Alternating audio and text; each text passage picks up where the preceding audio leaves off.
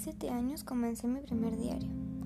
Justo me acababa de enterar de que mi hermanito iba a nacer y él había sido el sueño de mi infancia.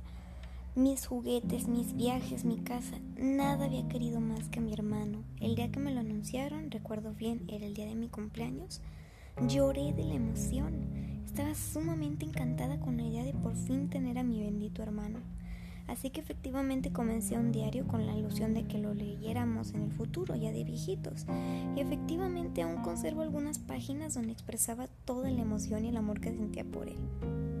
Llegué hasta escribirle canciones. Pero bueno, volviendo a lo del diario, a los tres días lo dejé de escribir. ¿Por qué? Yo siempre he sido muy penosa en ciertos aspectos, soy muy extraña en muchos otros y lo van a descubrir con lo que les estoy a punto de contar. Resulta que mi madre siempre revisaba mi mochila para ver qué tenía de tarea. Y entre esos cuadernos estaba parte de mi diario. Ese cuaderno, además de que no se suponía que lo usara para cosas personales, para mí era lo más preciado porque me daba mucha vergüenza que alguien además de mí o mi hermano lo leyera. Yo quería que fuera algo íntimo y me daba pena que alguien más pudiera ver lo que tenía. Sentía que no le iban a entender o que me iban a sentir rara. Así que me asusté y dije, no, voy a buscar otra forma, haré algo más. Probé varias cosas, pero un día se me ocurrió una excelente idea. No tengo idea de cómo se me ocurrió hasta el día de hoy, pero cómo impactó mi vida. Resulta que yo decidí que iba a escribir mis pensamientos, mi sentir, absolutamente todo, impresionante para mí es que lo hice con la conciencia de que si alguien lo encontrara y lo leyese por morbo, lo vieran y les aburriera o lo leyeran y no se dieran cuenta de que era real. Añadía fantasía como que yo era una princesa y mi padre los reyes, junto con algunos otros toques falsos para que nadie se diera cuenta de que era lo que realmente yo estaba sintiendo. Que si acaso alguien decía, hoy tiene problemas o es algo extraño este cuento, dijeran, pues eso es subconsciente, solo es una historia de una niña, la puedo llevar al psicólogo. Pero lo importante para mí es que no supieran que yo estaba consciente de lo que estaba haciendo. No tengo idea de por qué pensaba eso, por qué quería hacerlo. Estoy bastante loca si lo piensan, pero así fue como lo hice. Y efectivamente, hasta el día de hoy, lo sigo haciendo. ¿Por qué les cuento esto? Porque me fue bastante interesante descubrir que eso funciona perfectamente. No para controlar tus emociones, honestamente me ha funcionado más hablarlas o conmigo misma o con la gente que quiero. Pero ha funcionado de la siguiente forma. Resulta que siempre he sido muy solitaria. Sí, tuve amigos y todo. Pero uno al final se da cuenta de quiénes son los amigos y quiénes son las verdaderas personas que quieres conservar. Porque puedes decir que todos son muy buenos, muy lindos contigo, pero cuando no estás o realmente necesitas a alguien, ¿quién está? ¿Tu familia? ¿Solamente tú? ¿Tus amigos de verdad? Pero yo estoy hablando de algo más serio. No estoy hablando de que estés triste por... No lo sé, porque no pudiste ir a algún lado porque no puedes comprarte lo que quieres. También pasé por eso y hubo gente que estuvo conmigo. Pero la gente que conservo es aquella que a pesar de cuánto me hundí en mis ideas, de mi enojo, mi frustración, mi tristeza, se quedó conmigo y se preocupó por mí. Que a pesar de que pude haberles hecho o dicho algo a muchos y les dije, se quedaron conmigo por el simple hecho de que sabían que solo era una faceta, que realmente me querían y estaban dispuestos a perdonar. No eran de esas personas que decían yo no tengo que aguantar esto, sino de sabes que estás pasando por algo mal, quiero apoyarte. Pero por supuesto que no siempre fue así, me costó muchísimo encontrar esas personas. Y hasta el día de hoy, por supuesto que como cualquier ser humano con recelo, me sigo preguntando si va a ser así siempre. Que no lo creo, porque a pesar de cuánto quiera las personas ahora, a todos nos pasa que perdemos hasta tu mano derecha, tu persona más confiable, a tu padrino de la boda al que ya ni le hablas, ¿no? Es un ejemplo. El caso es que por eso yo apreciaba de todas formas a cualquier persona que se me acercase. Yo sentía que el hecho de que quisieran dedicarme su tiempo a pesar de lo raro que podía llegar a ser era algo muy bueno y que valía la pena. Y efectivamente fue así en muchos casos, otros no. Pero en todos esos nunca me había pasado, en mi vida me había pasado encontrarme con alguien como esta persona, digámosle Dorian, porque se me acaba de ocurrir. Dorian y yo nos conocimos normalmente por un amigo en común, hasta el día de hoy si tenemos contacto es por lo mismo. Dorian y yo somos excesivamente parecidos, tenemos muchos gustos muy parecidos y ni hablar de cómo pensamos. Por eso nos llevábamos bien. Nunca fuimos íntimos, nada serio, pero por supuesto que yo apreciaba pasar tiempo con Dorian porque sentía que me entendía. Por ese simple hecho lo consideré mi amigo y no conocido. Y resulta que por supuesto, como todo, yo perdí contacto con Dorian. Me fui, tuve mi que tenía que hacer, pasé por lo que tenía que pasar, igual que él. Pero no tuve ningún contacto con él. Me despedí y hasta ahí. Resulta que seguimos teniendo un amigo en común. Y resulta que Dorian, por alguna extraña razón, porque no quedamos mal, me empezó a odiar. Y yo lo llamo odio porque a pesar de que yo he estado ignorando las cosas que ha dicho de mí a mis espaldas, las cosas que piensa y el repudio con el que se queja de mí, Dorian no se queda corto. En cuanto, yo, en cuanto él se enteró que yo sabía y que no hice nada, se vinieron las acciones. ¿Qué tipo de acciones? No es necesario mencionarlo, aquí no se trata de quemar gente. Yo les estoy contando esta historia para ir al siguiente punto. Dorian fue una de esas personas que después de conocer esa parte de mí que se vio reflejada, me dijo que le caía bien y resultó que no era así. No sé si sea por eso, porque nos parecíamos, por lo que fuese, ¿no? Caso es que Dorian ahora me quiere perjudicar y me llegó a hacer sentir muy mal, porque yo pensé que era mi culpa. Dije, ¿cómo una persona puede esmerarse tanto en hacer daño si realmente no le hice nada? Digo, no sería la primera vez en que lastimo a alguien sin darme cuenta. Yo no tengo muchos filtros, procuro tenerlos, pero no los tengo con la gente o en el momento correcto. Entonces dije, seguramente le hice algo, o no sé, algo debió haber pasado y me torturé, me dolió mucho. También me afectó, por supuesto, que le estuviese diciendo a mis relaciones personales, a mi propia pareja y a mis amigos, cosas de mí que nada que ver. Por supuesto que ellos nunca le creyeron. Y algunos incluso se atrevieron a debatirle. Pero al final, Dorian sigue y sigue y sigue. Esto no se trata de cómo yo estoy desahogando mis emociones respecto a esta relación. Esto se trata de que uno de los escritos que yo publiqué anónimamente, que hice en el tiempo en que estaba aprendiendo a editar, que estaba probando lo que era ser escritora, llegó a las manos de Dorian.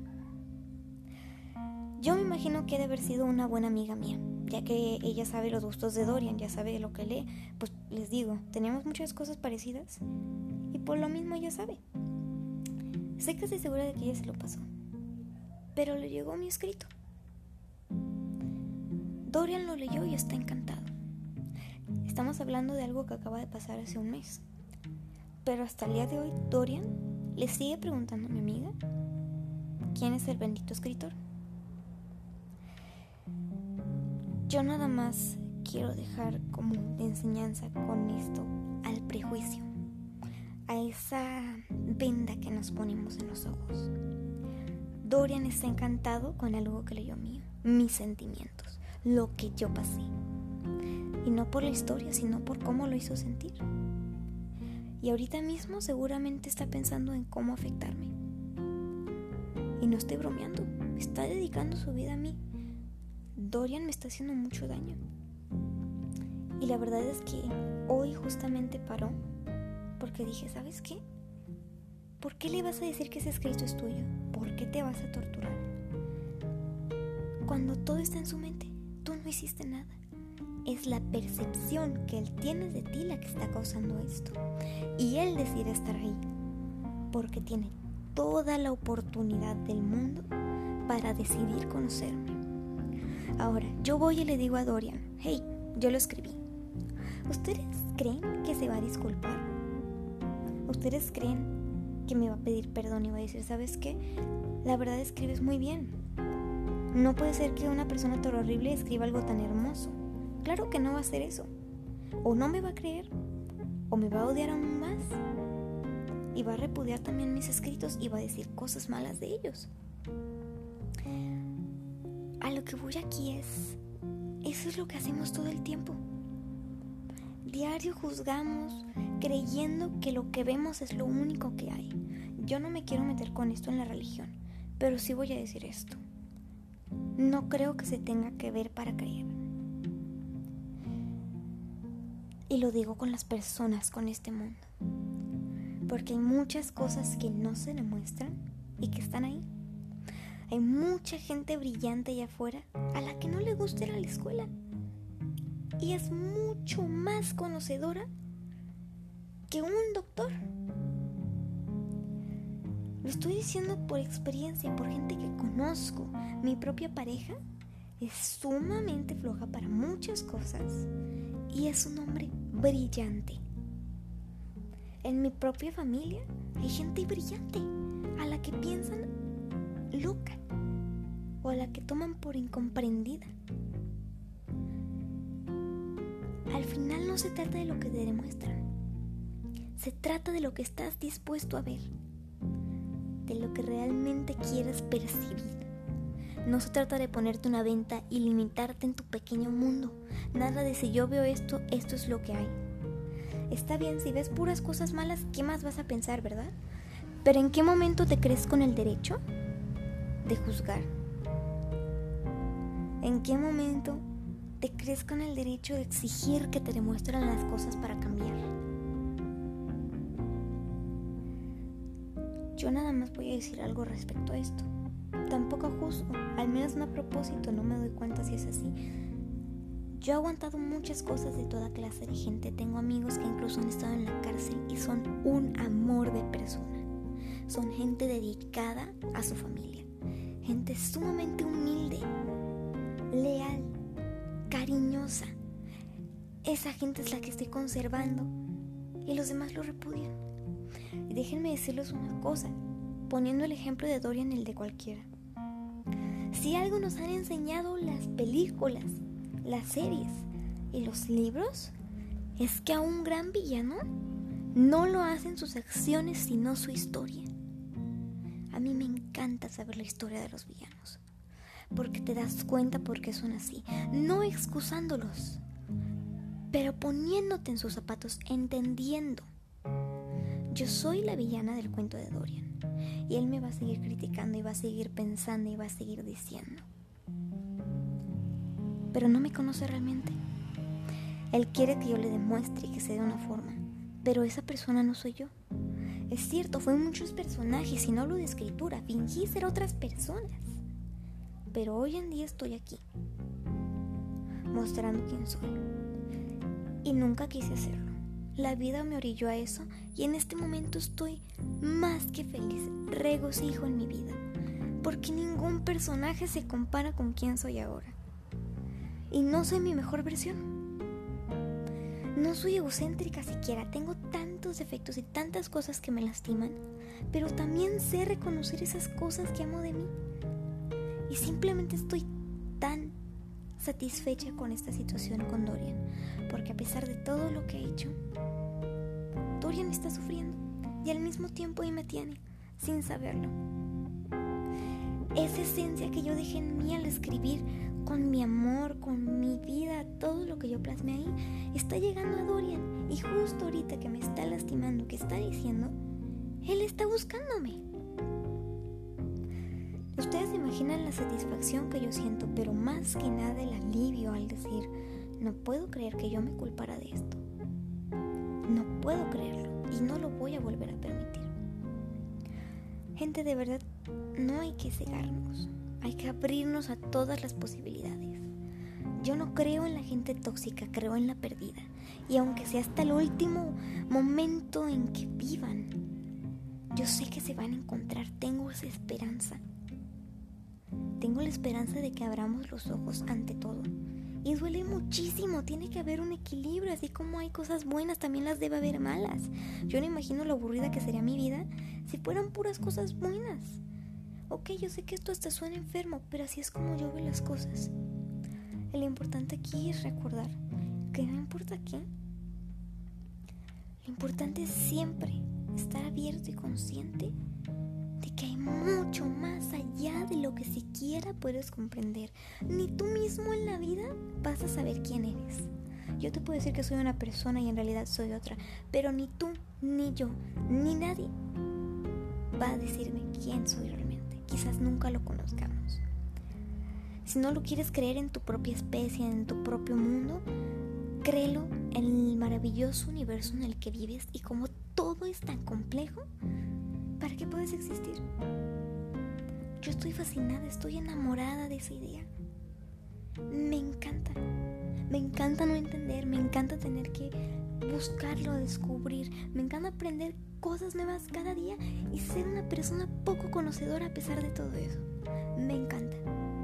Y eso me ha hecho llegar a conocer a las mejores personas que yo puedo tener en mi vida. Ni siquiera las mejores del mundo, las que a mí me corresponden. Yo los invito a eso. Porque Dorian no es la primera persona que quiere hacerme algo así. Hay muchas personas allá afuera que te van a juzgar. Y tú las vas a juzgar a ellas. No seas como esa gente que va a la iglesia y luego se pelea con sus padres, que luego sale a beber, sale a fumar, que luego tiene sexo solamente sin significado. Yo no soy una monja, me gusta divertirme, pero yo sé que lo fácil nunca es divertido. Yo les quería hablar del prejuicio de esta forma, esperando que lo entiendan. A pesar de que mi mente es complicada, espero que haya ayudado a alguien o que de menos no los haya hecho perder el tiempo. Muchas gracias por escuchar. Que tengan un excelente día.